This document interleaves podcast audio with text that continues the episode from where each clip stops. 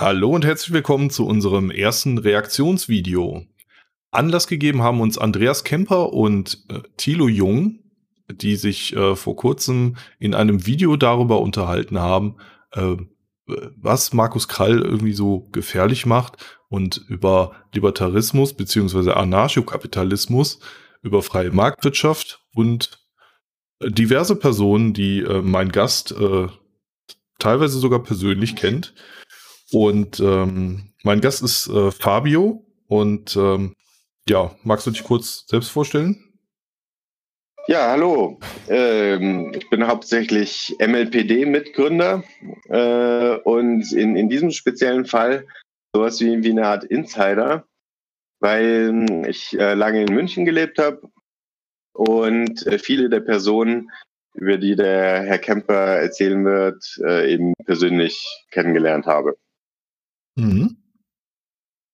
Ja, wir hatten uns vorgestellt, dass wir ähm, dieses Video quasi als äh, 1 zu 1 Reaktion auf das Originalvideo machen.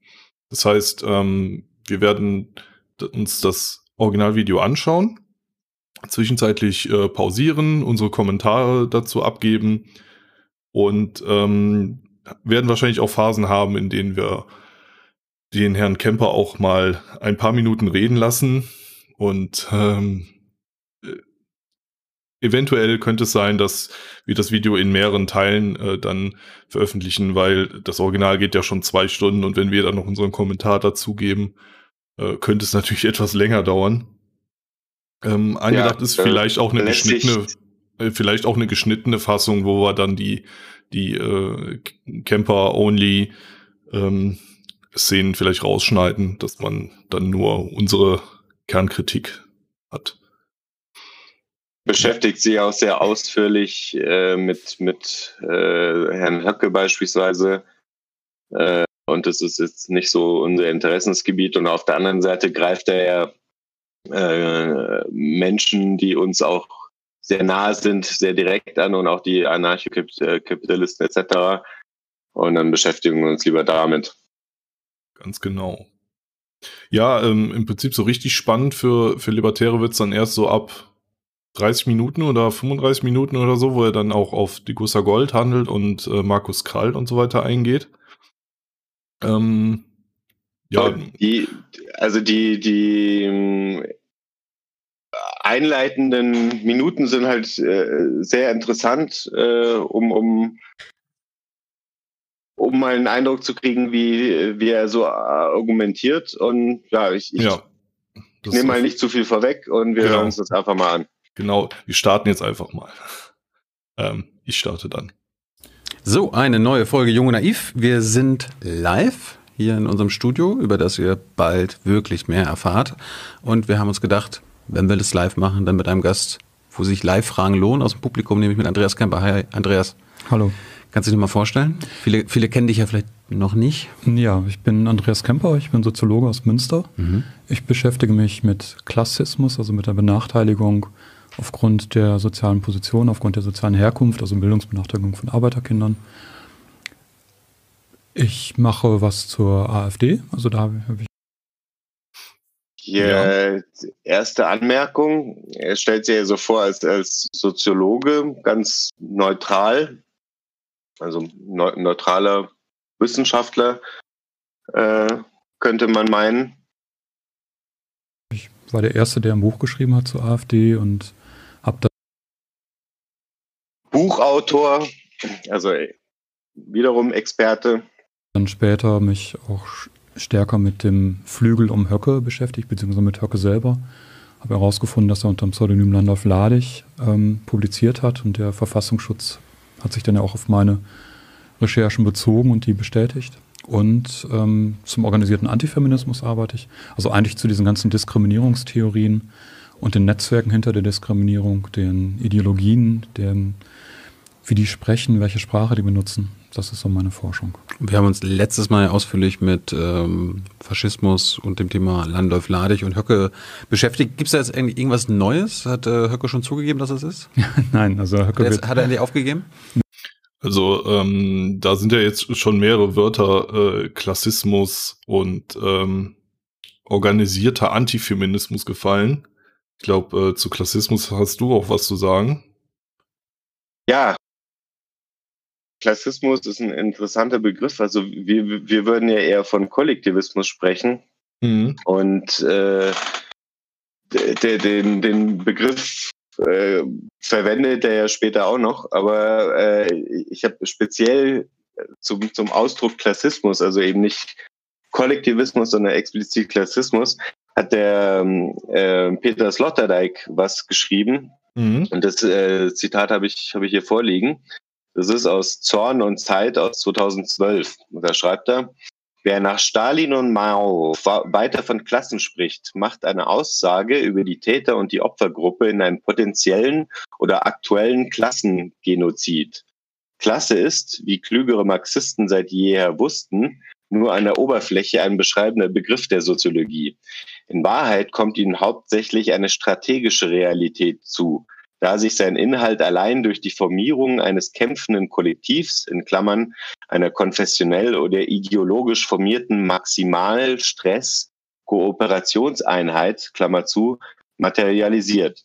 Wer ihn affirmativ und eo ipso performativ benutzt, trifft letztlich eine Aussage darüber, wer wen unter welchem Vorwand auszulöschen berechtigt sein soll.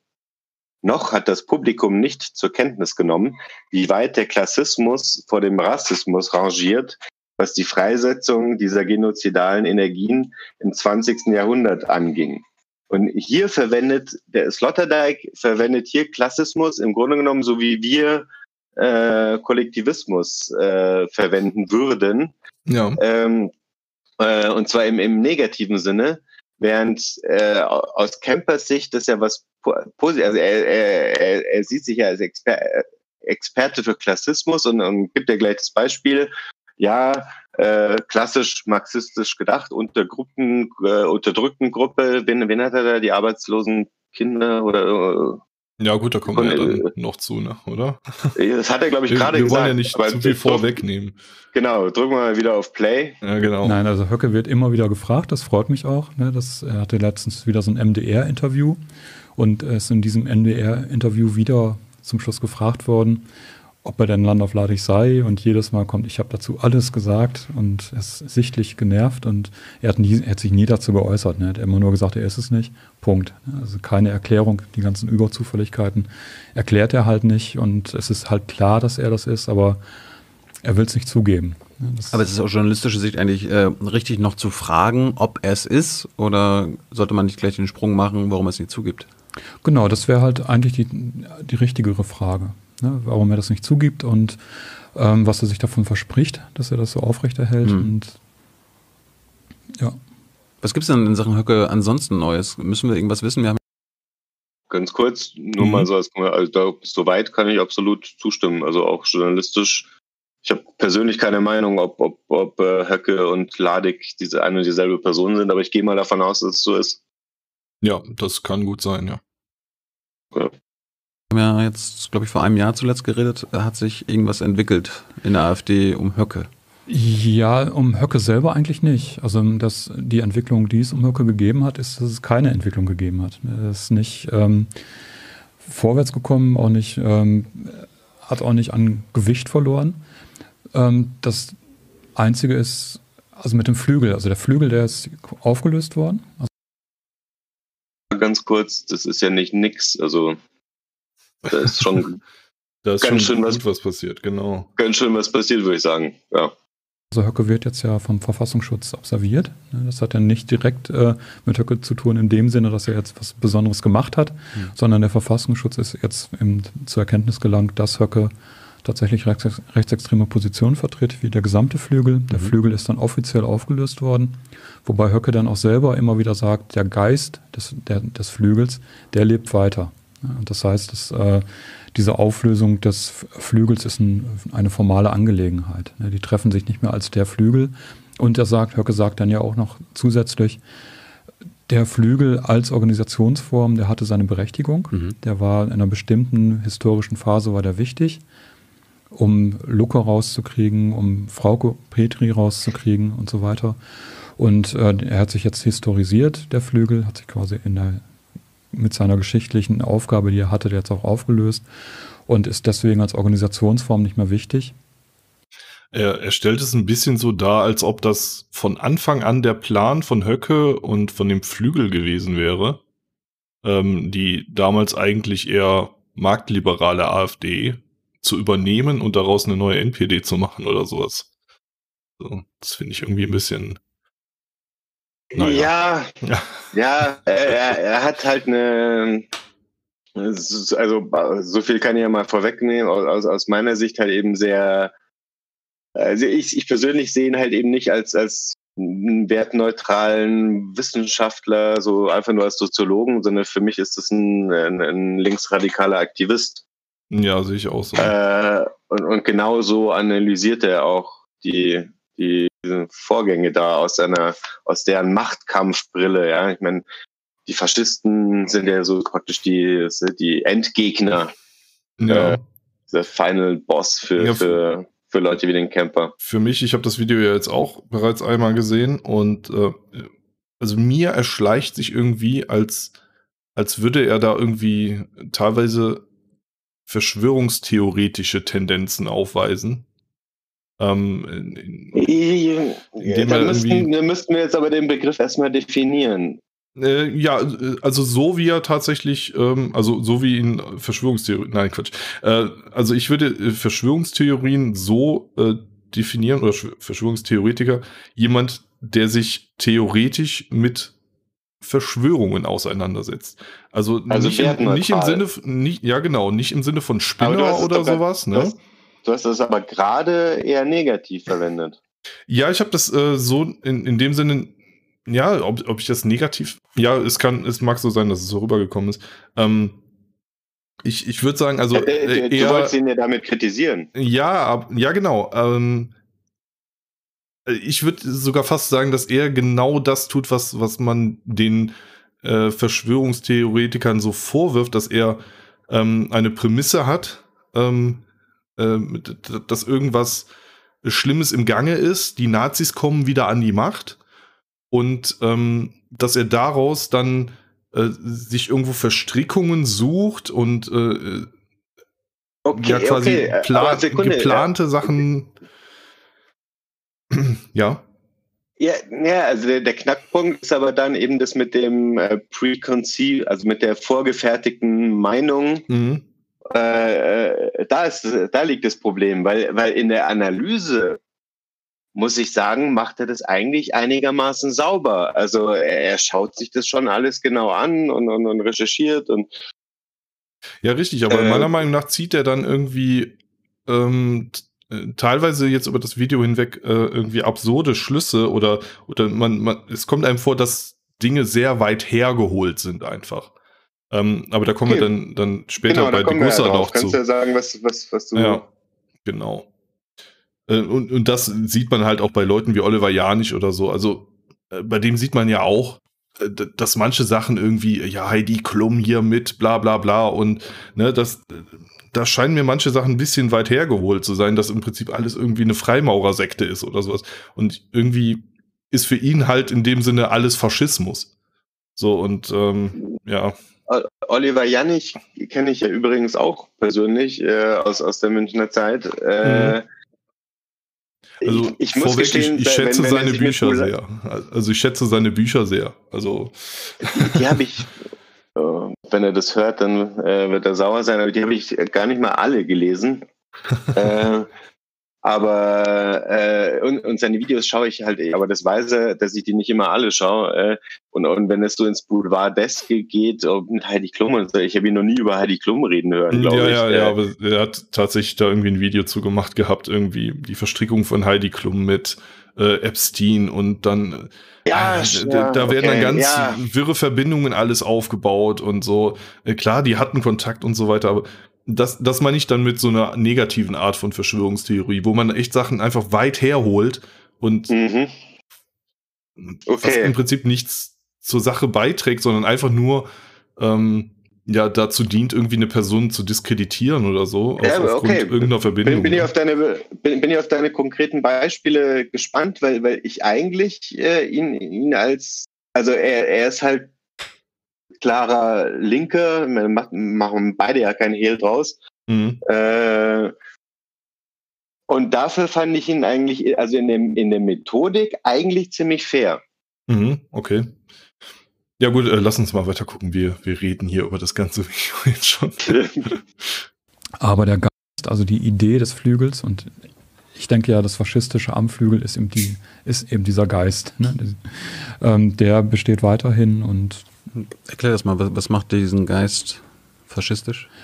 Ähm, die Frage ist ja, wie stellt man Faschismus fest? Mhm. Und ich habe ja damals, 2015, angefangen ähm, zu fragen, ist Höcke noch konservativ oder ist er schon faschistisch?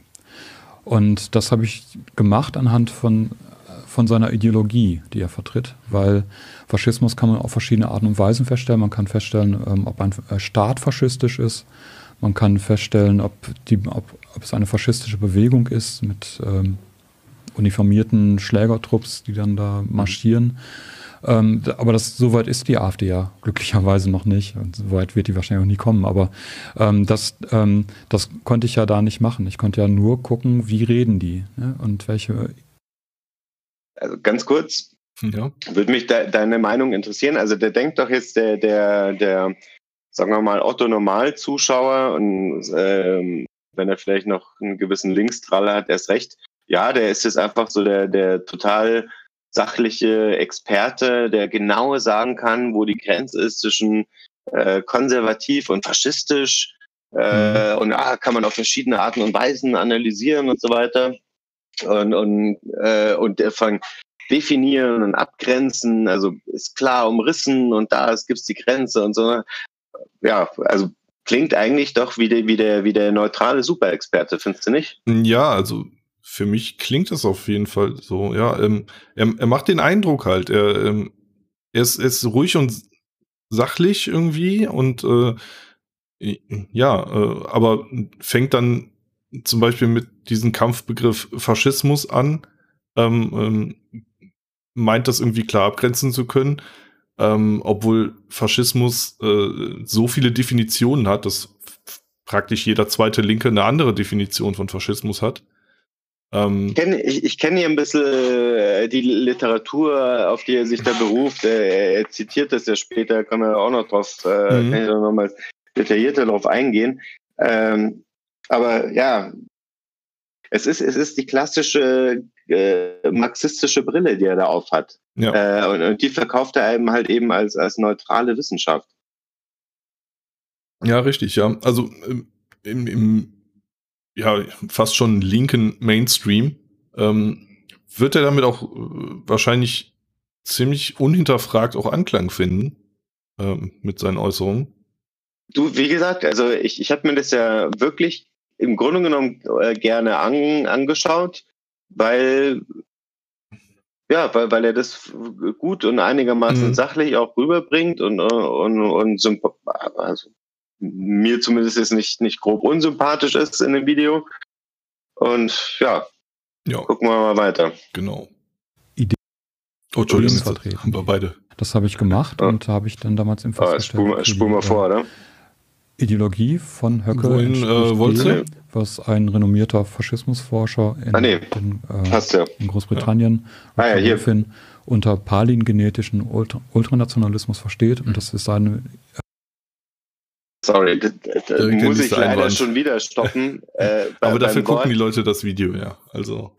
Ja, ja okay, also ich, ich, ich, vermute mal, die wenigsten unter den Zuhörern werden äh, palingenetischer äh, Ultranationalismus äh, jemals gehört haben. Und ich, ich äh, kann die Zuhörer, äh, ich hatte den auch noch nie gehört. Ja, ich auch. Äh, aber ja, ich, ich musste einfach mal kurz stoppen, weil, weil der Begriff einfach äh, so herrlich ist. Könnte man jetzt ewig drüber reden, äh, aber wir lassen ihn jetzt einfach. Also ganz kurz, äh, es ist ein Aufge auch auch da wieder ich ich ich habe jetzt leider vergessen wer das wieder war auch da wieder irgendein Marxist hat es einfach dann so genannt ja äh, mhm. äh, einen super tollen Ausdruck äh, für für also mal wieder ein neuer super toller Ausdruck für für die Dämonisierung ihre, ihres großen Gegners äh, also das ja das das Übel an sich aus, aus der Sicht eines, eines, eines Linksradikalen sind ja die Faschisten. Ja, und, und vor allem, äh, du hast den Begriff noch nicht gehört, ich habe den Begriff noch nicht gehört. Was meinst du, wie viele von Thilo Jungs Zuschauern den Begriff jemals schon mal gehört haben? Aber das hört sich schon irgendwie äh, pfui, pfui böse an. Ja, und, vor allem ähm, super wissenschaftlich. Ja, Ey, genau, und boah, super wissenschaftlich boah, natürlich. Du, du, hast halt Ultranationalismus. du, hast, du hast irgendein Fremdwort und wirkst damit irgendwie direkt wieder äh, total expertenhaft, so weil du irgendwie die krassen Wörter drauf hast. so, so wirkt es irgendwie ein bisschen auf, auf mich. also, ja. Ja, aber ich meine, die, die, also die Leute glauben da wirklich dran. Also so ist es nicht. Also mhm. die, die, die sehen ja wirklich das ultimative Böse und, und, und, beschäftigen sich da eben aus ihrer Sicht wissenschaftlich damit. Mhm. Naja, schauen wir mal weiter. Genau. Ähm, oh, jetzt haben wir wieder gleichzeitig Play und Pause ja. gedrückt. Definition von Faschismus. Du bist der Mausmeister. Okay. Ah, Moment, Sekunde, er erklärt das ja. Also das ist eine, eine Wiederkunft, eine Wieder Neuauferstehung, eine mythische Wiederaufer Neuauferstehung ähm, Stimmt soweit. eines nationalen Volks, äh, geben soll. Das, weil das dieses wieder Volk nicht. dann eben ultranationalistisch gedacht wird, eben als eine als eine äh, immer schon dagewesene Wesenheit. Ja, nicht, nicht, hm. ein, ähm, nicht ein Verfassungspatriotismus ist, ist dem zugrunde gelegt, sondern ein, ein äh, biologisch gedachtes ewiges Volk. Ja, das mit auch, was auch noch einen, einen Auftrag hat. Und wenn das gedacht wird, dass ein Volk ein bestimmte, eine bestimmte Mission hat, und eine Wesenheit ist und dass die wieder auferstehen soll und dann auch mit Mythen gearbeitet wird, dann liegt nach Roger Griffin eine faschistische Ideologie vor. Ganz kurz, dieser ja. Griffin ist, nicht, ist, natürlich auch wieder ein Marxist und hier, weil wir das Thema Klassismus eingangs hatten, das ist aus meiner Sicht, und ich bin kein äh, akademischer Soziologe, aber ich recherchiere da seit sehr langer Zeit sehr intensiv zu dem Thema, ähm, ja, das, schau mal kurz weiter. Es wird noch, noch, noch spannender jetzt. Und das gewesen, dass das bei Höcke der Fall ist. Hm. Hier. Äh, Griffin, ja. er hat also nachgewiesen, dass es der Fall sei. Äh, da denke ich mir jetzt als Zuschauer, okay, Case closed, ähm, Faschismus ist irgendwie wissenschaftlich festgestellt, wie bei so einem Test. Ja, richtig, Dabei, genau. Wenn man aber die Hintergründe weiß und, und auf welche Autoren er sich da bezieht, weiß okay, also da hat jetzt irgendein Linksradikaler irgend sich eine Theorie zusammengebastelt, äh, was also angeblich da, also den Faschismus an sich und ansonsten, aber du, die umgehen damit mal klar zusammen, was, was genau macht ihn denn jetzt aus? Ja, dieser Geist, ja, der ja, redet ja, ja, eingangs schon von der, der Mythos dieser National. Ich meine, natürlich äh, spielen diese ganzen Dinge im, im, im, im Faschismus unterschiedlichster Prägung, ja, ob du jetzt nach Italien schaust oder nach Spanien oder, oder nach Deutschland in der Form des Nationalsozialismus, wo, wo weißt du, es, es gibt Faschisten, die sich äh, vehement von den Nationalsozialisten abgrenzen, weil, weil die den, weil die diesen sozialistischen Part zum Beispiel, also ja, es gibt okay. alle möglichen Arten und Weisen, äh, äh, über das, das, das Thema zu behandeln. Und er behandelt es ausschließlich aus, aus, aus seiner marxistischen Denkschule. Ich, ich, ich keine ja, Ahnung, ob er das selber so bezeichnen würde. Und sagt dann, ah, okay, also nach der Definition kann man ganz klar sagen, irgendwie, ja, Faschist ist bestätigt. So. Ja, äh, ich, ich sehe, dass da dass halt immer das, das Begriff irgendwie Volk oder sowas dann in, im Sinne von Faschismus fällt. So und ähm, Genau, also als, als, als ob ein Volk jetzt irgendwie was Schlimmes wäre oder ähm, oder der Erhaltungswunsch mancher Menschen.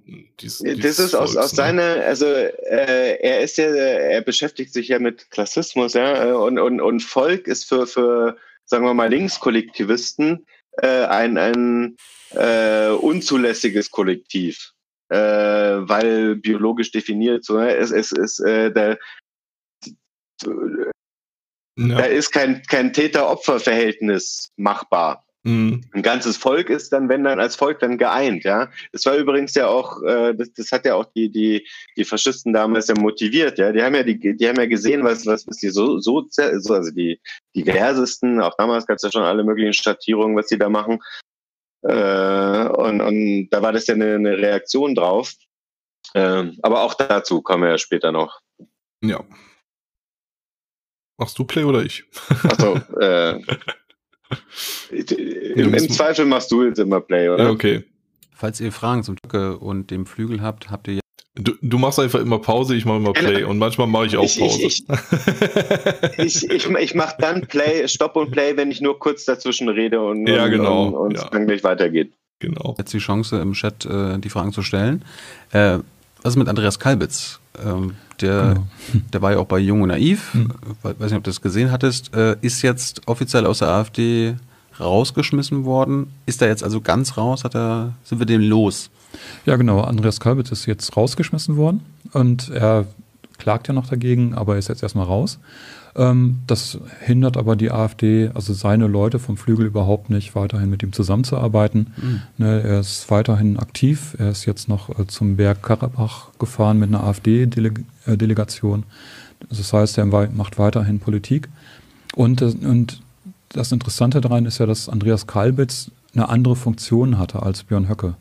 Björn Höcke ist so der, der Vorzeige-AfDler, der dann auftritt, dem die Leute zujubeln, während Andreas Kalbitz eher der Drahtzieher Osten, war. ja. Und diese Drahtzieher-Funktion von Andreas Kalbitz, die kann der auch ausführen, wenn er gar kein AfD-Mitglied ist. Also Kubitschek hat ja auch so eine Drahtzieher-Funktion. Kubitschek ähm, ist ja auch nicht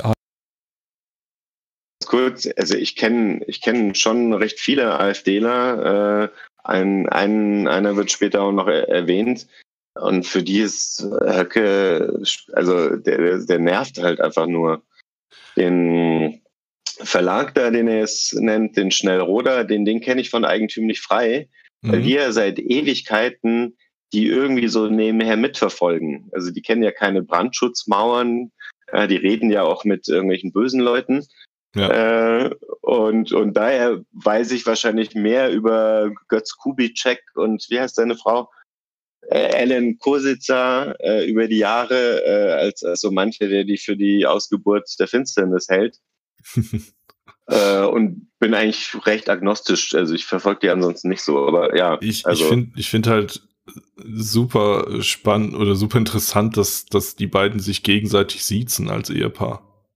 Das finde ich, also mal fernab jetzt von der Politik, das, ich, ich finde das irgendwie ganz, ganz interessant. So, ähm, also das ist, ich meine, weißt du, in, in heutigen Zeiten ist es fast schon Punk. ja, es ist, ist tat- tatsächlich äh, Punk. Also es ist komplett weg vom Mainstream. Hm. Ähm, und und äh, wo, wo man heute schon anfängt, irgendwie seine Kunden zu duzen bei manchen Unternehmen. Ähm, und, und die siezen sich einfach um, um wahrscheinlich um sich den Respekt gegenseitig auszusprechen. Ähm, aber das finde ich eine super interessante Sache, aber es ist jetzt auch nur so nebenbei. Vielleicht ist es so ritterlich oder irgend sowas. Ja, ich, ich weiß es gar nicht. Also, also ich denke eher, das ist so, so eine Respektbekundung irgendwie. Hm. Ja, ja, klar, auf jeden Fall. Gegenseitig, Das schwingt, schwingt bei ritterlich hier mit. Ja. Ja, So, nur ein kleiner in Fun die Fact am Nieder- in, Rande. zurück in die Niederungen der marxistischen Soziologie. Ja. AfD-Mitglied. Er ist aber trotzdem sehr wichtig für den Höckeflügel. Du musst kurz erklären nochmal, wer er ist. Kubitschek? Ja. Genau. Äh, Götz Kubitschek ist quasi der Vertreter der neuen Rechten in Deutschland. Neue Rechte als eine auch meiner Meinung nach äh, faschistische Organisation, eine faschistische Strömung. Der betreibt das, äh, den Antaios Verlag, der, äh, wo rechte Publikationen erscheinen, faschistische Publikationen erscheinen. Der ja auch dieses Institut für Staatspolitik in Schnellroda bei Halle. Da finden dann auch immer die Winter- und Sommerakademien statt, wo dann die identitäre Bewegung auch ähm, auf Vordermann gebracht wird. Das ist eine Jugendausbildung quasi. Ähm, genau, das ist dann, äh, das ist halt Götz Kubitschek und Ellen Kositzer, seine Frau, die äh, machen das. Das ist so. Und, äh, und Höcke und Kubitschek, die arbeiten ganz eng zusammen.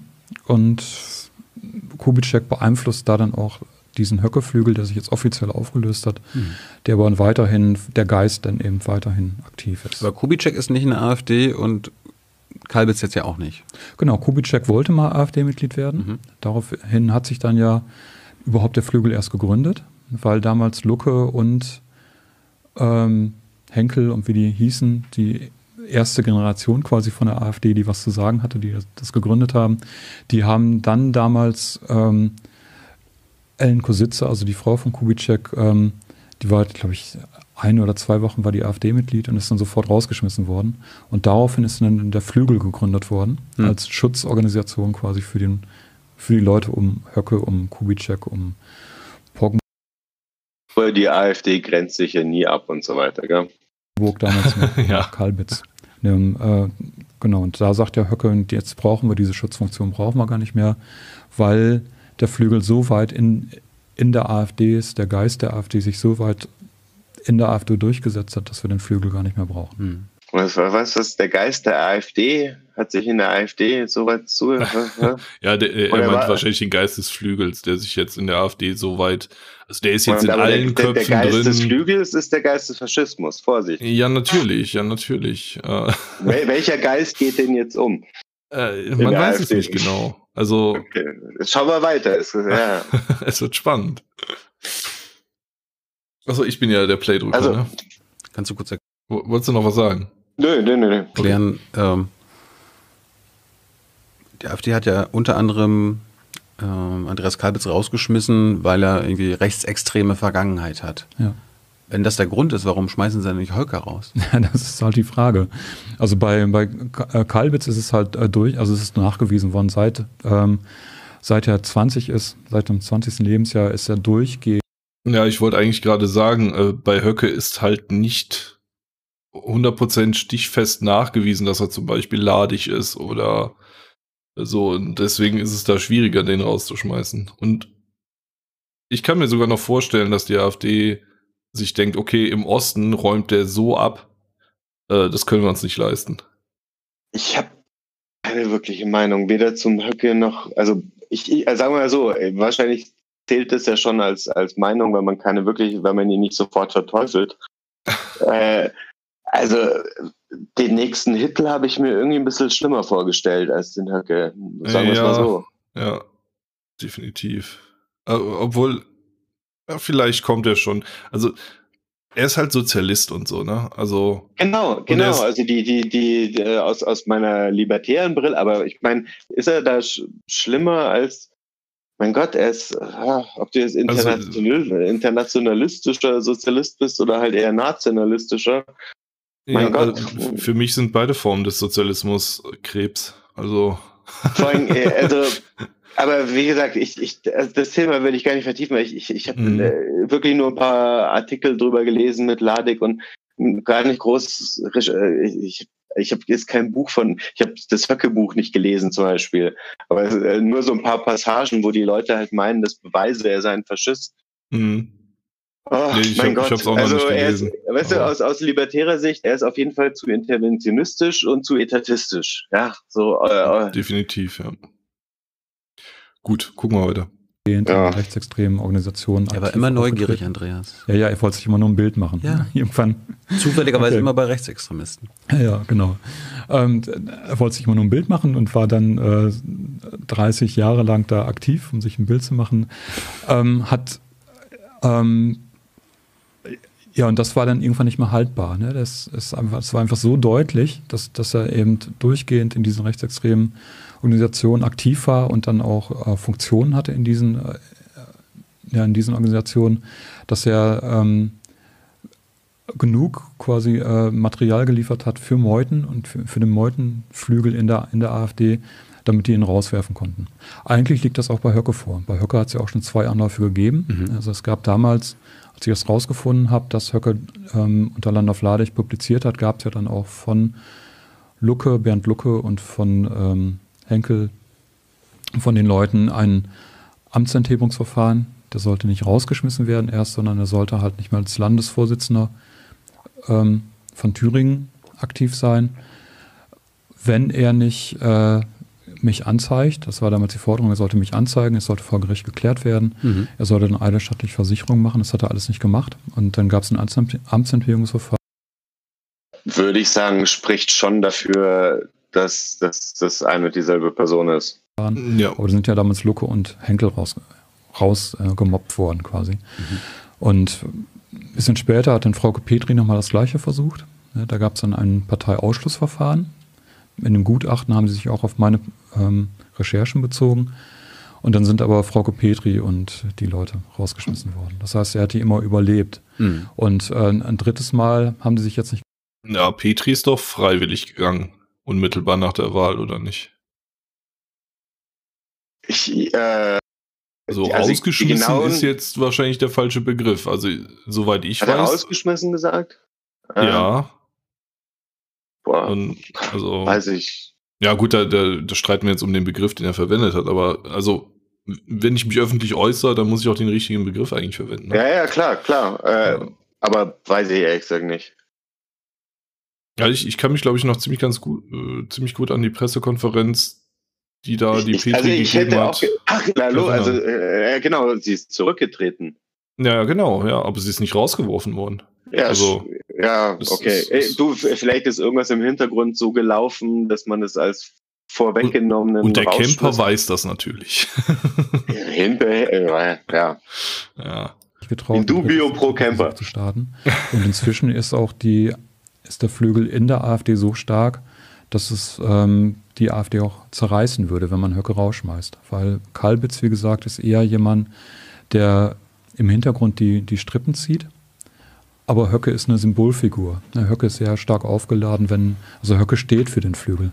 Aber was macht Höcke denn im Vordergrund? Also außer dafür zu stehen? Äh, er verkauft sich sehr gut. Er ist Lehrer, er kann gut sprechen. Er hat diese ganzen. Er kann gut sprechen, ja, findest du?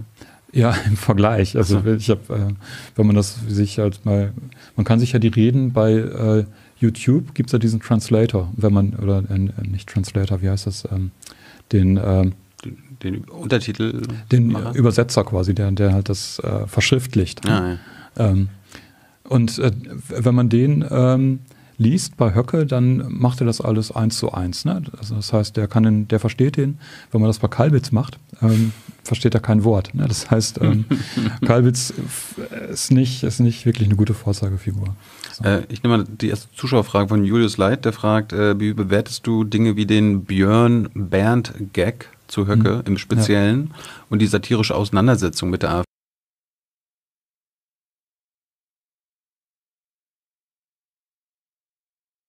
Also ich muss ehrlich sagen, bei mir war das äh, erstaunlich.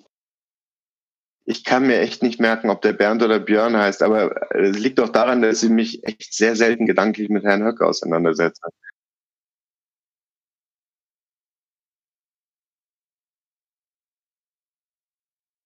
Also ich, ich persönlich, äh, ich meine, mich nervt es nur insofern, weil ich ihn, ich, ich möchte da nicht mitmachen.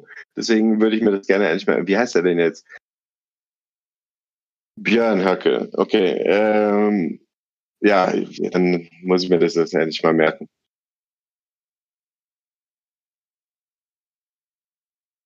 Das gefällt, wie wir wissen, gefällt er sogar Herrn, Herrn Kemper nicht so. Er hätte ja auch lieber er kritisiert.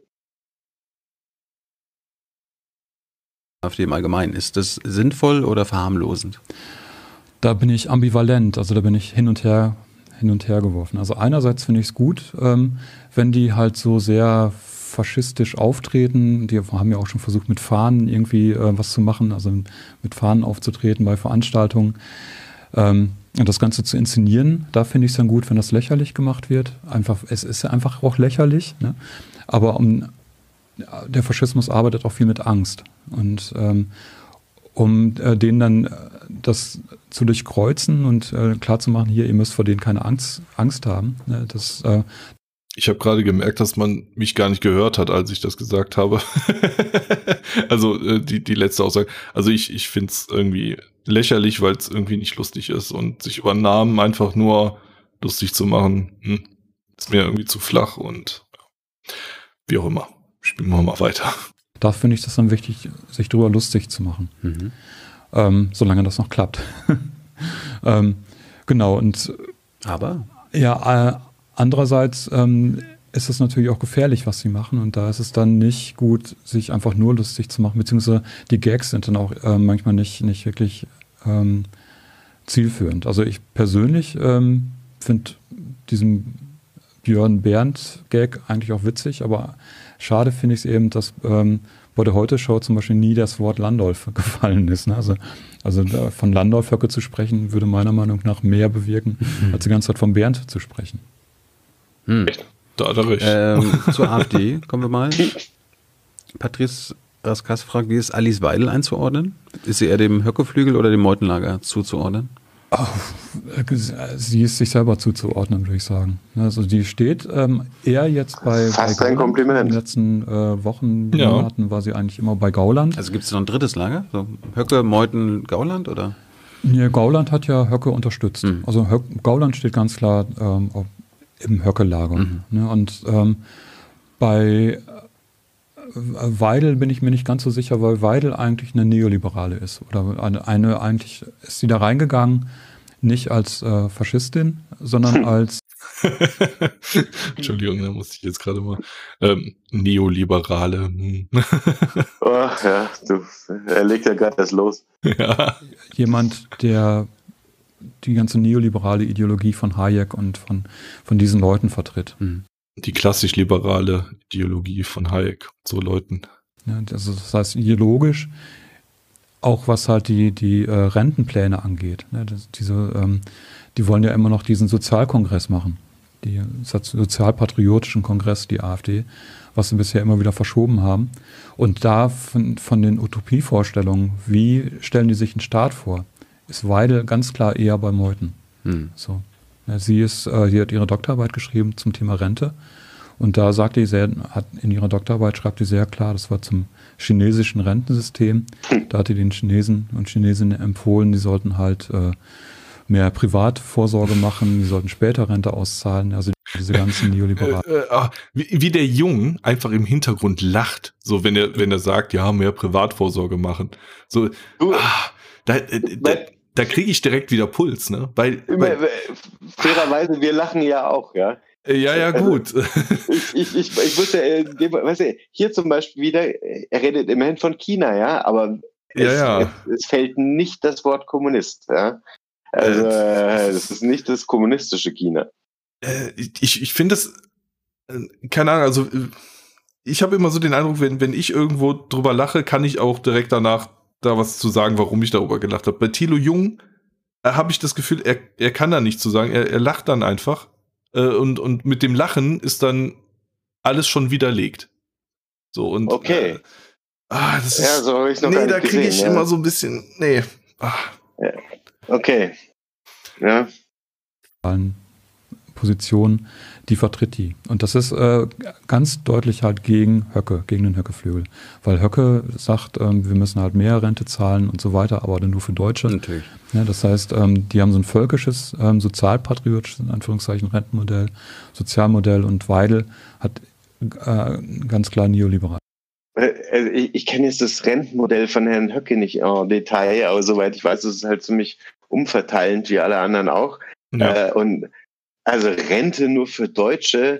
Soweit ich informiert bin, geht es da um, um Bundesbürger und, und das war schon immer so, dass das deutsche Rentensystem für deutsche Bundesbürger ist. Also, also soweit ich das in Erinnerung habe, hat der schon irgendwie eine, also keine, keine völkische Klausel jetzt irgendwie drin, aber ähm, du musstest irgendwie mindestens 30 Jahre Staatsbürger sein oder 25 oder irgendwie sowas stand da, glaube ich, drin. Die, die Leute Gut, mögen mich gerne in den Kommentaren korrigieren, wenn ich jetzt was Falsches gesagt habe, aber ich meine, sowas ähnliches steht da drin. Oh, das ist ja auch nicht falkisch, sondern. Nee, aber ich, ich denke mal, das ist das, was er kritisiert daran. Also das klar, dass man irgendwie eine gewisse Zeit einbezahlt haben muss, bevor man was rausnimmt, äh, sollte eigentlich eine Selbstverständlichkeit sein. Ne?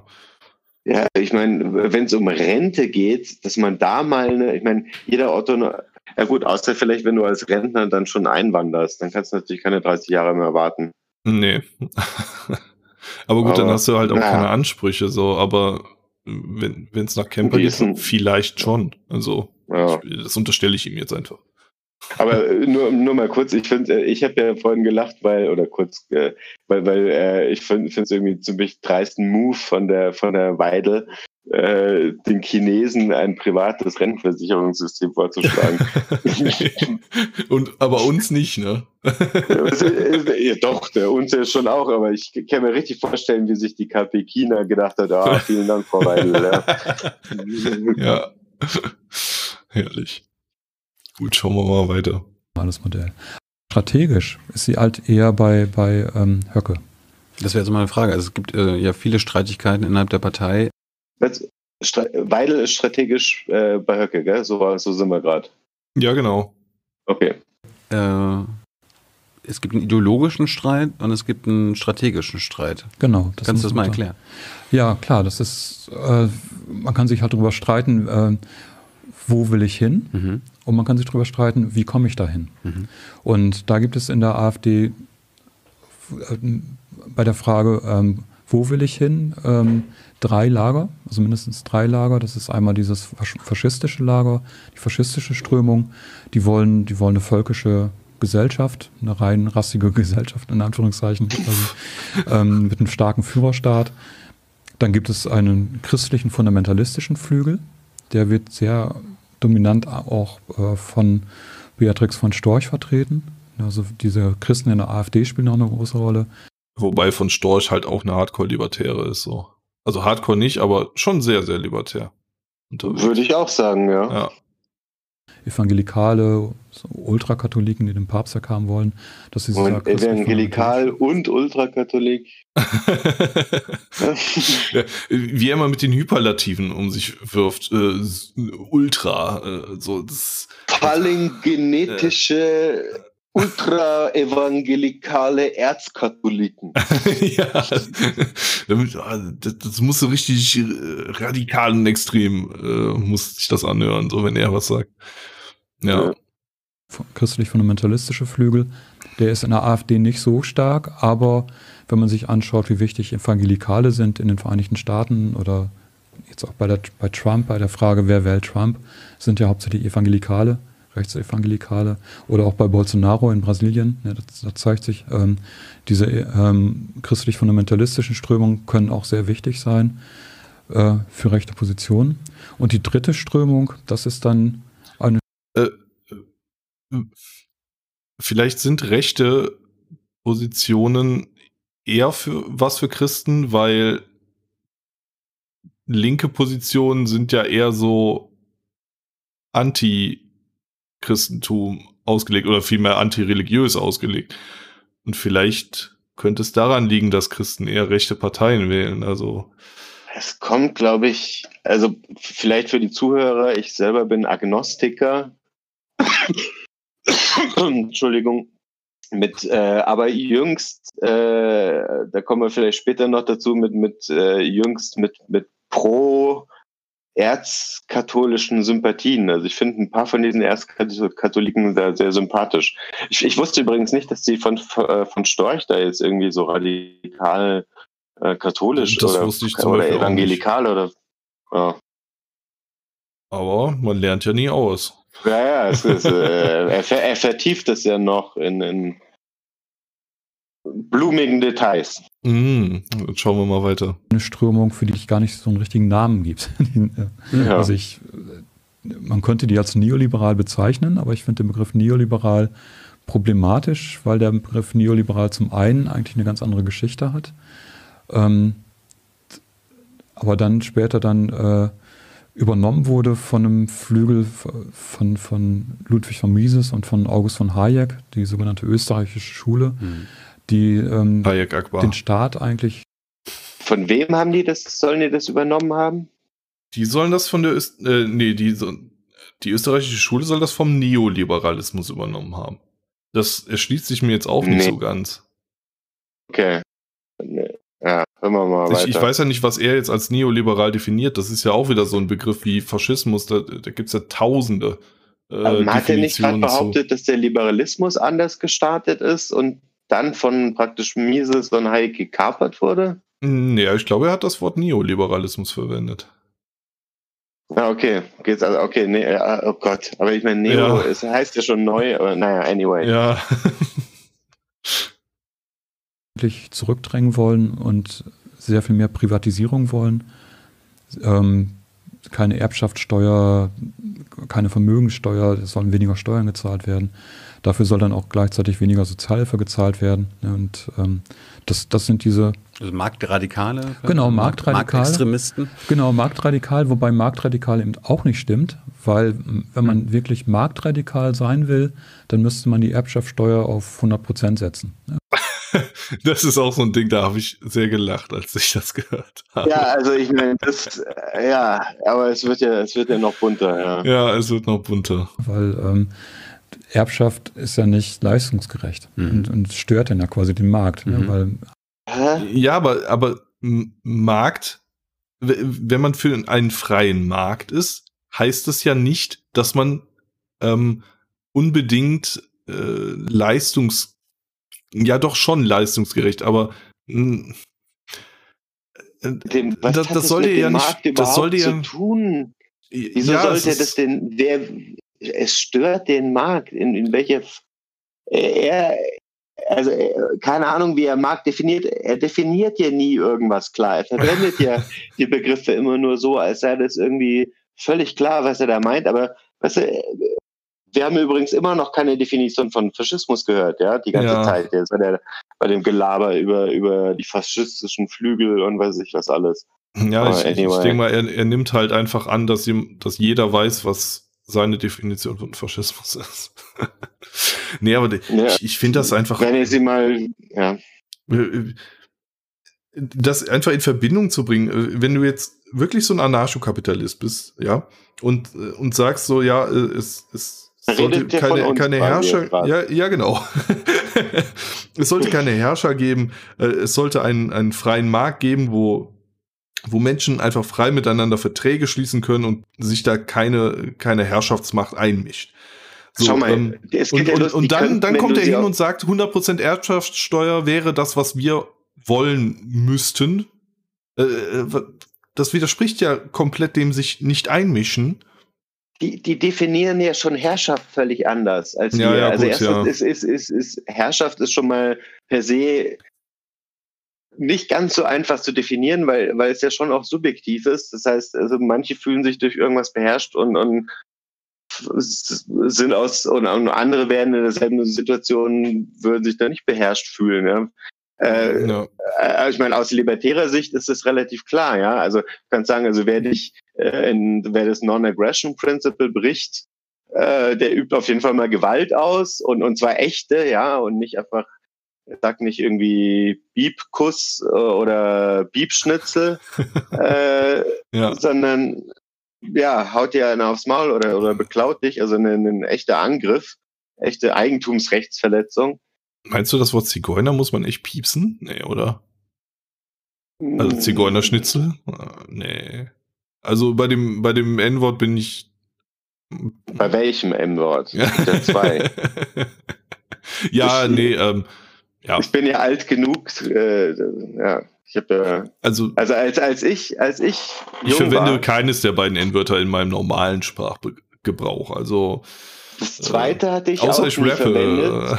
Also das eigentliche, das eigentliche N-Wort hatte ich eigentlich auch nie verwendet.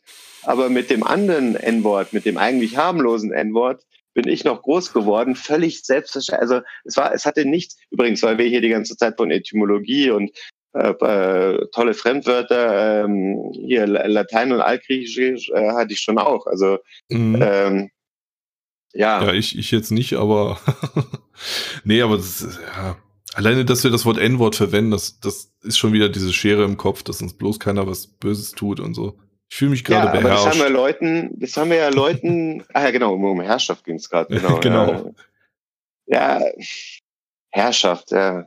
Weißt du, bei uns herrschen Eigentumsgrenzen, dass halt klar ist, wem was gehört und der sich darauf verlassen kann und man sich nicht gegenseitig bestiehlt und beklaut und weißt du, aber und das, das sehen, das ja. sehen, das sehen Marxisten ja dann schon wieder als herrschende kapitalistische Strukturen. Ja, die wollen richtig, ja alles ja. abschaffen, weil, weil, weil das alles ist für die ja schon Herrschaft und Unterdrückung.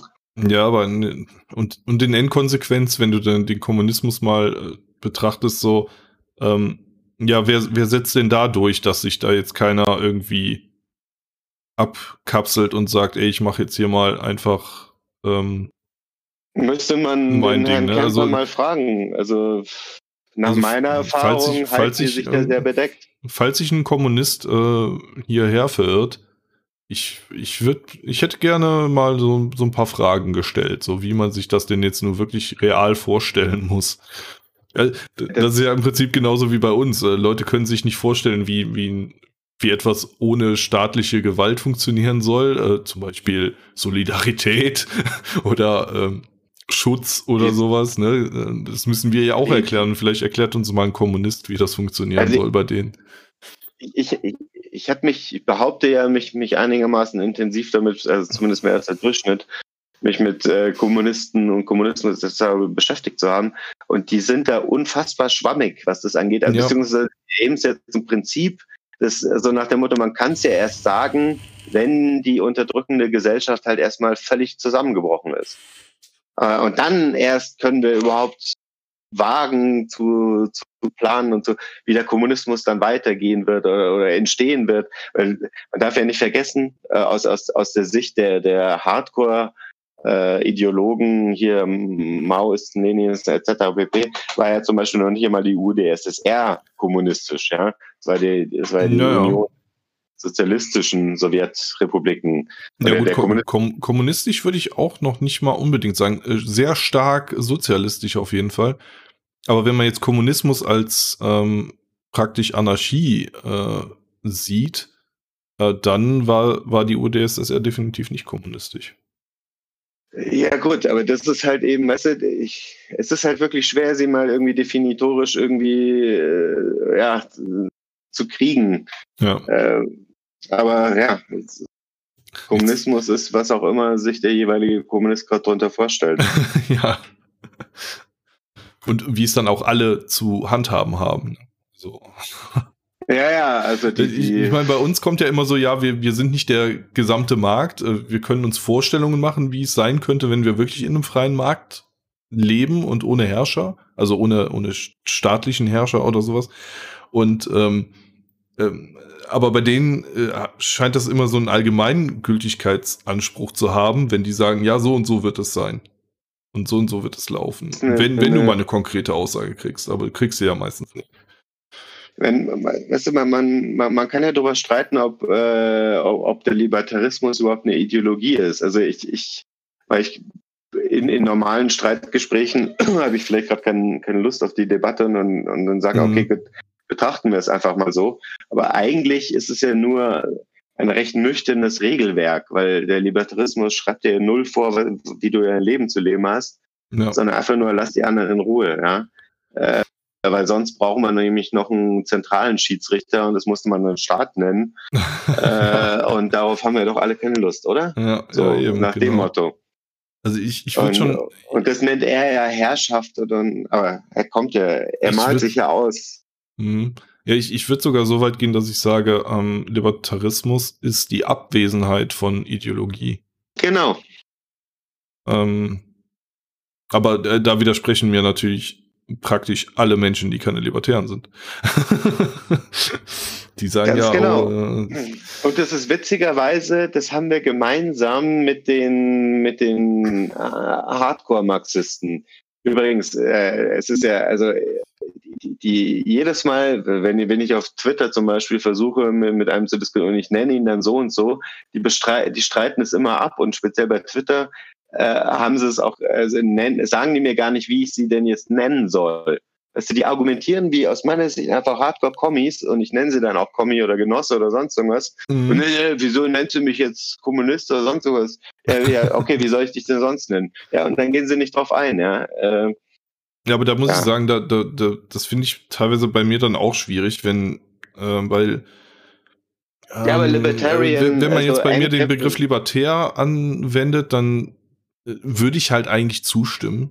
So, aber Genau. ich, ich würde halt nicht von mir aus hingehen und, und jemandem sagen, hallo, äh, mein Name ist äh, unbasiert und ich bin libertär, weil ich äh, irgendwie Angst hätte, dass man mich mit irgendwelchen Libertären, die nicht libertär sind, in eine, äh, in eine Ecke stellt, beziehungsweise mich mit der Vorstellung von Libertären, die ja momentan jetzt gerade, wie man jetzt auch beim Camper sieht, ähm, die, die, die, die, die Kreise zieht, dass man mich damit in Verbindung bringt. Also ich, also, ich möchte nicht, dass man mich damit in Verbindung bringt, äh, von wegen, also was sie sich so vorstellen, ja, ähm, äh, Sex mit Dreijährigen wäre dann ja erlaubt, bla bla bla. So, wo ich dann sage, nee, das wäre nicht erlaubt, aber das, das wäre ja dann, das ist ja denen ihre Unterstellung und mit der möchte ich mich wiederum nicht gemein machen. Ähm, ja gut, aber okay, aber das, das sind ja, ja, also ich habe kein Problem damit, äh, libertär genannt zu werden. Also, also genannt zu werden habe ich damit auch kein Problem. Also zumindest nicht von anderen Libertären oder Leuten, die ah, wenigstens verstehen, was Libertarismus bedeuten meine, er, er, wird ja, ja alle also. möglichen Begriffe noch erwähnen für uns ja. äh, und bi bisher äh, auch Marktextremist oder Marktradikal. Wobei ja, Marktradikal Libertäre Partei Deutschlands, MLPD. ja, stimmt, ich vergaß. Wir sind ja, mitten in einem MLPD. Er greift ja eigentlich die ganze Zeit hier die MLPD-Ideologie äh, an, ja. Ja, prinzipiell schon. Ideologisch dagegenhalten. Genau. Aber wir versuchen, wir, wir versuchen ja wirklich sachlich und fair zu sein hier. Ja, und wir haben auch schon äh, 18 Minuten in einer Stunde geschafft. Im Ernst? ja, wir sind schon eine Stunde dran. Krass. Schauen wir mal weiter. Okay. Eigentlich würde ja Marktqualität heißen, dass ähm, man nur dann etwas bekommt, wenn man etwas leistet. So, und dann dürfte es keine Schenkung geben, dann dürfte es keine, keine äh, Erbschaft geben. Ja, dann müsste kurz nur, er definiert das halt so. Ja, ja. Tatsächlich jeder nur das kriegen, wenn er was leistet. Aber die sind ja eben für die komplette Streichung der Erbschaftssteuer. Über die Marktradikalen reden wir gleich noch, aber wie, wie ist denn, kann, kann man das abschätzen, wie die drei Strömungen in der Partei verteilt sind? Also gibt es ein großes dominierendes Lager? Hm. Ja, also ich weiß, dass bei der beim Flügel, oder da gibt es auf jeden Fall Schätzungen beim Flügel, dass sie so um die 40, 50 Prozent haben. Und bei den anderen beiden Strömungen weiß ich es nicht. Das, hm. Aber wie gesagt, das ist halt die ideologische. Das werden die dann wohl haben, wenn man die zusammenrechnet. genau, das ist halt die ideologische Unterscheidung. Es gibt noch eine strategische Unterscheidung? Genau, und die strategische Unterscheidung ist dann halt eher wie, wo wollen wir hin und ja, nicht wo wollen wir hin, wie kommen wir da hin. Ja.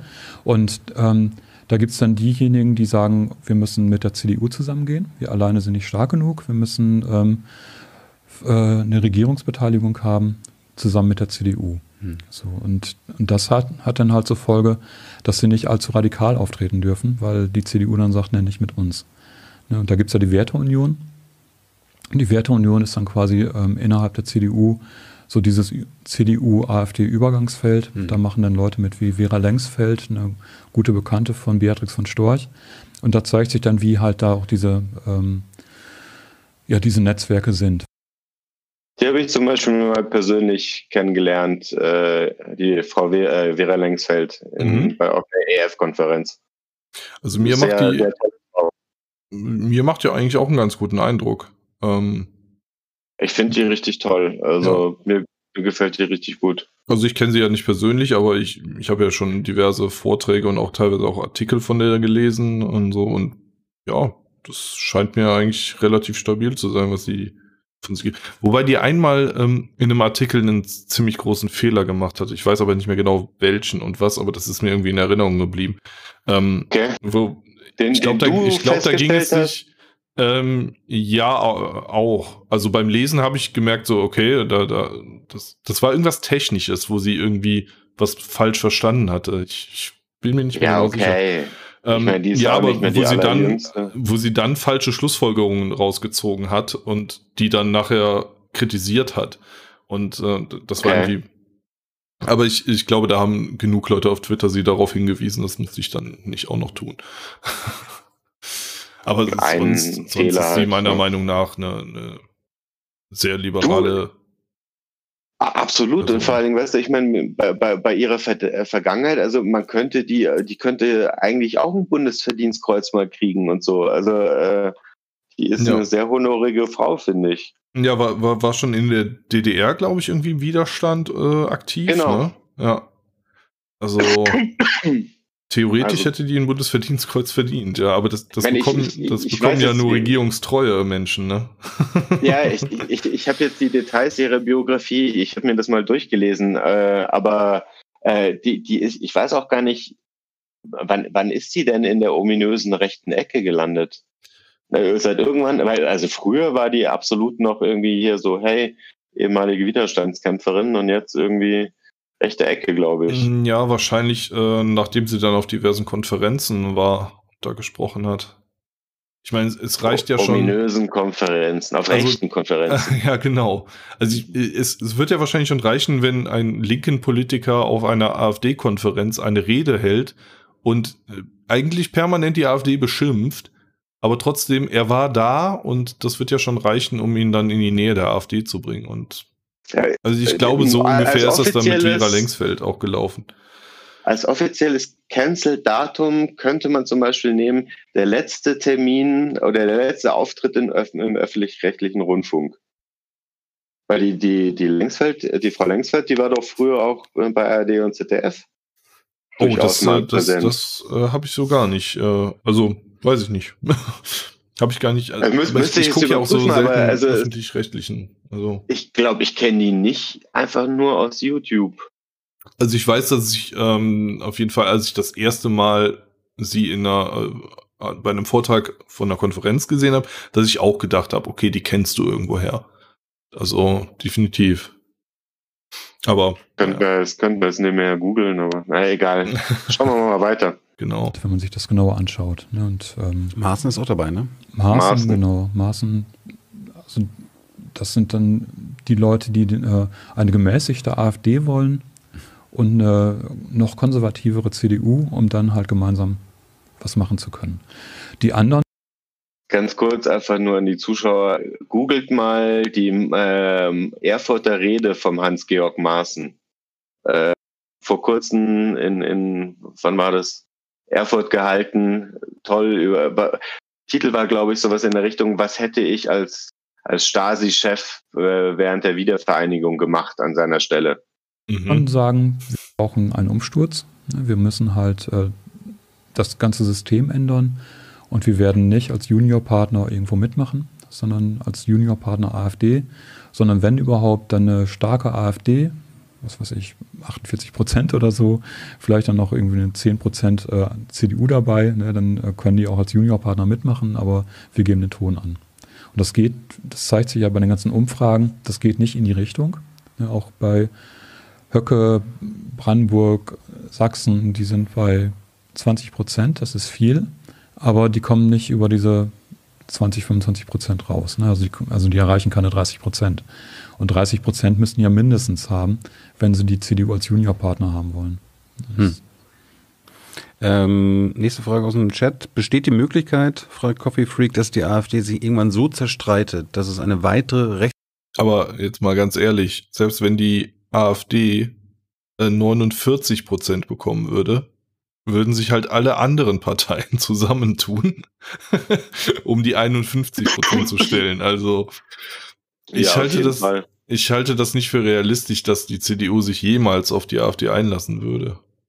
Aber naja. Also da müsste schon krass irgendwas passieren, äh, dass, dass sie da zurückrudern. Also da paktieren sie lieber mit der Mauermörderpartei als äh, mit der AfD. Ja, die ist komischerweise nicht verbrannt. ja. Die hat sich hier umbenannt. Die, die AfD müsste sich einfach umbenennen. Ja, genau. nee, äh, quasi der Rechtsnachfolger äh, der AfD werden ähm, Genau. und, und eigentlich das gleiche bleiben.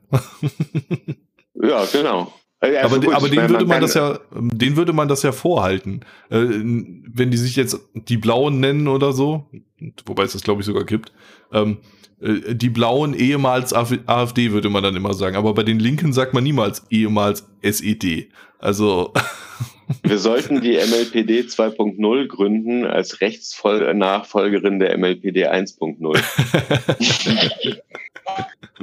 das wäre definitiv lustig, ja. Naja, schauen wir weiter. rechtspopulistische Partei gibt Rechtspopulistisch. oder entsteht. Äh, Theoretisch schon, momentan sehe ich das nicht. Also, ähm, die ist. Also, also ich, ich hoffe, seit, seit es die AfD gibt, dass sie sich zerstreiten, aber die haben es bisher immer hingekriegt, dass die. Also seitdem es die AfD gibt, selbst damals, als sie nur äh, Marktliberale waren. Be bevor der ganze Flüchtlingskram anfing und dann die Leute hochkamen, die gesagt haben, oh nee, hier äh, Klar, Lass aber mal ein bisschen Henkel, weniger Ausländer, Er also- hat ja alle erwähnt, ja, damals. Ja. Du, aber soweit, ich meine, ich, ich, ich muss dazu sagen, ich habe die AfD nie besonders, mich hat die nie besonders interessiert, ja. Also er- erst zur Bundestagswahl 2017, weil, weil Mhm. dann eben Bekannte von mir, zum Beispiel Peter Böhringer aus München, äh, den ich noch persönlich kenne, ähm, äh, der, der ist dann auch, der ist auch im Bundestag dann sogar gelandet, was ich echt cool finde. mhm. Ja, Vorsitzender vom Haushaltsausschuss. Das ja, ja, ja. Also Peter Böhringer finde ich auch äh, persönlich ziemlich klasse. Ja, Ja. absolut libertär, also nach hier marktliberaler Flügel dann wahrscheinlich. Oder Ja. wo waren wir jetzt gerade? Oder wo war Camper gerade? Ich, ich weiß es nicht. Also, soll ich nochmal zurückspulen oder einfach Nö, weiter? äh, lass, hören wir mal weiter. Okay. dass ein paar Leute rausgeschmissen wurden und ähm, die, die rausgeschmissen wurden, waren nicht stark genug, um wirklich auch eine Partei nachhaltig zu gründen. Es gab Mhm. ja immer wieder Versuche, Parteien zu gründen, sowohl halt von äh, Leuten wie Lucke oder Frauke Petri, die dann rausgeschmissen wurden, weil sie es nicht geschafft haben, Höcke rauszuschmeißen. Die Parteigründungen sind ähm, zustande gekommen, aber da sehe ich nicht, dass sie da irgendeine Zukunft haben. Und auch Poggenburg hat dann ja, ähm, der dann quasi von rechts rausgeschmissen wurde, also ein, ein Rechter, der rausgeschmissen wurde, ein ganz Rechter, die sind ja alle rechts, ein ganz Rechter, ähm, der hat ja auch versucht, mit der Partei was zu machen, rechts von der AfD, aber das hat auch, wirkt auch nicht. Ne? Hm. Man müsste halt die Republikaner irgendwie im Auge behalten, ob da mal irgendwas entstehen könnte, ne? aber Gibt's sie noch? ich sehe das nicht, dass da Ähm, Jack will wissen, sollte man die AfD verbieten? Und wenn ja, warum? Ja, mit Verboten ist es immer schwierig. Ne? Das ist Ich- Parteiverbot jetzt. Ja, ne? ja, genau. Ich, ähm, Die sind schwierig. Mhm. weiß ich nicht. Also ja, ja, man könnte, also Man sollte alle Parteien verbieten. Man Du, ähm, also in ein Capistan hätten sie ja nichts zu tun. Also, ja, gut, ja, da können sie sich ja gründen und machen, was sie wollen. Solange sie keine Genau. äh, Herrschaft sie erreichen oder können, sie können Macht. die Macht auf ihrem Privateigentum übernehmen, wenn, wenn Ja, die Sezession klar geregelt ist. Das wäre doch mal was. Ja, und, Genau. und wenn du nach freien Privatstädten gehst, von mir aus machen die halt ihre AfD-Stadt so. Von mir aus machen auch Muslime ihre muslimische Stadt. Ja, sie müssten ja dann Eigentümer von Grund und Boden der ganzen Stadt sein. Und, und so reich ist höchstens die SED. Oder, pardon, der, wie heißt sie inzwischen? Die Linke. Äh, die Linke. genau, die SED. Weil noch unsinnig.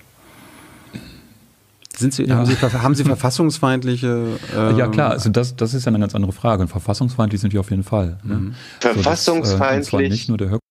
Oh, da müsste ich Nur- das eigentlich nachher nachträglich noch einspielen. Das ist verfassungsfeindlich. Nur verfass Sekunde, also wirklich nur kurz zum Festhalten, ich drücke gleich auf Play, aber verfassungsfeindlich sind sie auf jeden Fall. Ja, sagt er einfach so. Die Ja. gesamte AfD ist verfassungsfeindlich. Die gesamte AfD ist verfassungsfeindlich. Und jetzt Achtung, Ähm, weil auch die Leute um Meuthen herum eben auch Positionen vertreten, die meiner Meinung nach demokratiefeindlich sind. Also als ich mir Oh. meiner Meinung nach, und dann auf einmal der Wechsel auf demokratiefeindlich. Ja, ja, genau. Okay, Es ist- jetzt geht's weiter. Er führt ja aus.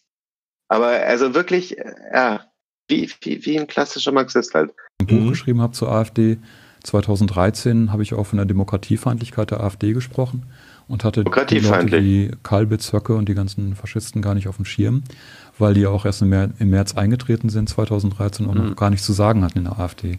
Die gab es die gab's zwar schon, aber die hatten noch überhaupt nichts zu melden. Und die Demokratiefeindlichkeit der, der Gründer der AfD, die war eher in Richtung von so einer neoliberalen Demokratiefeindlichkeit. Und das ist dann auch äh, sozialstaatsfeindlich und äh, demokratiefeindlich. Und nach Paragraph, äh, nach ähm, Artikel 20 ähm, ist, die, ist, ist halt die, die Bundesrepublik Deutschland ein demokratischer und sozialer Bundesstaat. Und Ein, sollen wir schnell aufrufen, aber da steht doch ein sozialer Bundesstaat. Äh, ja, ich glaube, die Demokratie ist aber auch äh, irgendwo in der, aber nicht im Ja, Artikel gut. 20, ne?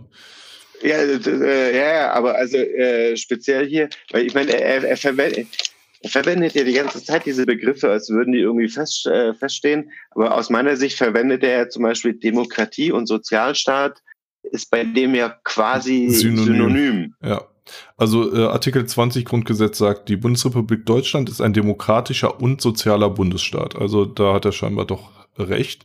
Aber ja, er, aber, ja. aber äh, wie du schon sagst, er äh, vermischt das Demokratische mit einer Art Sozialismus oder sowas. Ja, nee, äh, den, was ja den viele Linke Bundesstaat. auch tun. Den sozialen Bundesstaat, also der, aber das machen Linke ja immer, äh, mhm. dass die genau den, den, den Paragraphen so interpretieren, als würde das Sozialstaat bedeuten. Ja, Dabei genau, kein ja. sozialer Bundesstaat. Ich meine, die, die, die Schweiz könnte man theoretisch als sozialen Bundesstaat betrachten, weil es halt lauter kleine Einzelstaaten, Ministaaten sind, die halt sich verbünden. Das hat mit Sozialversicherungen, wo 90 Prozent der Bevölkerung in der gesetzlichen Krankenkasse drin sind, weil es angeblich nicht anders geht. Und, und die staatliche Rentenversicherung auch für, weiß ich nicht, wie viel, mhm. 90 Prozent der Bevölkerung, inklusive allen Beamten. Wie bitte? Da hat das nichts mit zu tun. Also. Nee, null. Also, aber die lesen das da rein. Die, die lesen ja auch immer, äh, ich glaube, das, was war es, der mit dem Eigentum verpflichtet und so. Äh, ja da, da, da lesen die ja rein, ja, man kann alles enteignen, wenn, wenn wir irgendwas nicht gerecht finden. ja, Aber, richtig, genau, ja. ja also, du, du kommst deine, äh, wir definieren, was deine Pflicht ist, und wenn du der nicht nachkommst, enteignen wir dich. Genau. Aber das ja, ist keine Herrschaft. Nee, das ist keine Herrschaft. Demokratisch. Ja. Ja. Aber die haben total, wenn du dir das Demokratieverständnis der ursprünglichen Bolschewisten hier, so, also wenn ich mich nicht alles täuscht, hat, äh, kommt der Lenin selber sogar aus der aus irgendeiner sozialdemokratischen, die hatten sogar wirklich so, so, so sozialdemokratische sogar im Namen, bevor sie dann Bolschewiki wurden und so. Also das ist alles dieselbe rote, naja. Hören wir ja, mal weiter. Genau. Wenn man den Sozial weghaben will und die Demokratie weghaben will, dann ist es ganz deutlich verfassungsfeindlich. In ein paar Minuten fangen mhm. wir dann mit dem Marktradikalen an. Wenn ihr dazu Fragen habt, äh, könnt ihr. Ganz deutlich Verfassung, aber, aber verboten, ja. Hören wir mal weiter. Ja. Jetzt damit starten. Jonas hat noch mal eine Frage zur AfD. Gibt es bei der Spendenaffäre der AfD neue Erkenntnisse? Wüsste ich jetzt nicht. Also keine Ahnung. Das äh, mit also irgendwie Alice Weidel hat irgendwelche ja, ja. Schweizer Millionäre und so weiter. Genau. Warum, warum geben Schweizer Millionäre Geld an deutsche Parteien? ist ja die Frage, wer sind die Schweizer Millionäre? Wenn das halt Leute sind wie August von Fink, dann sind es ja eigentlich deutsche ah. Millionäre. Also, das ist ein guter, guter Name, ein gutes Stichwort, August von Fink. Wer ist das? August von Fink ähm, ist der Sohn von August von Fink. Also es gibt einen August von Fink Senior und August von Fink Junior. Und August von Fink Junior ähm, hat Milliarden geerbt von seinem Vater und äh, lebt in der Schweiz ähm, um der Steuern hat Milliarden geerbt? Ja, genau, er hat Milliarden. Also August von Fink Senior war der reichste Grüße. Deutsche. Ähm, in den 50er Jahren bis in den 70er Jahren hinein. Womit ist er reich geworden? Äh, der hatte, äh, war Erbe. also, er, also die ganze Familie hat schon seit Generationen vererben die halt ihr Vermögen weiter. Und das war ja, diese haben sonst nichts gemacht. Bankhaus Merck Fink. Mhm. ähm, er saß im Aufsichtsrat von Allianz und, und so weiter. Damit hat er damals sein Geld gemacht und hat es dann in den 70er Jahren vererbt an seine männlichen Nachfahren. Und die arbeiten mit dem Geld eben weiter. Und August von Fink Junior ähm, ist jetzt 90 Jahre alt. Und Ach so, ich dachte, Junior ist jetzt so, okay, Mitte 40. Nee, nee, so. das, nee, nee das, äh, ah, der vererbt jetzt auch sein Geld weiter. Das ist die Frage, wie alt er wird. Ne? Mit 90 muss er anfangen, allmählich mal das Geld aufzuteilen und seine, seine Sprösslinge sind auch schon längst Geschäftsführer, sitzen überall in den, äh, oder Besitzer, Besitzer halt von verschiedenen Unternehmen. Und diese Unternehmen sind. Äh, ja, das musste man jetzt sagen, dass sie ja Besitzer sind. Also sie tun ja nichts, weil Geschäftsführer tun ja was.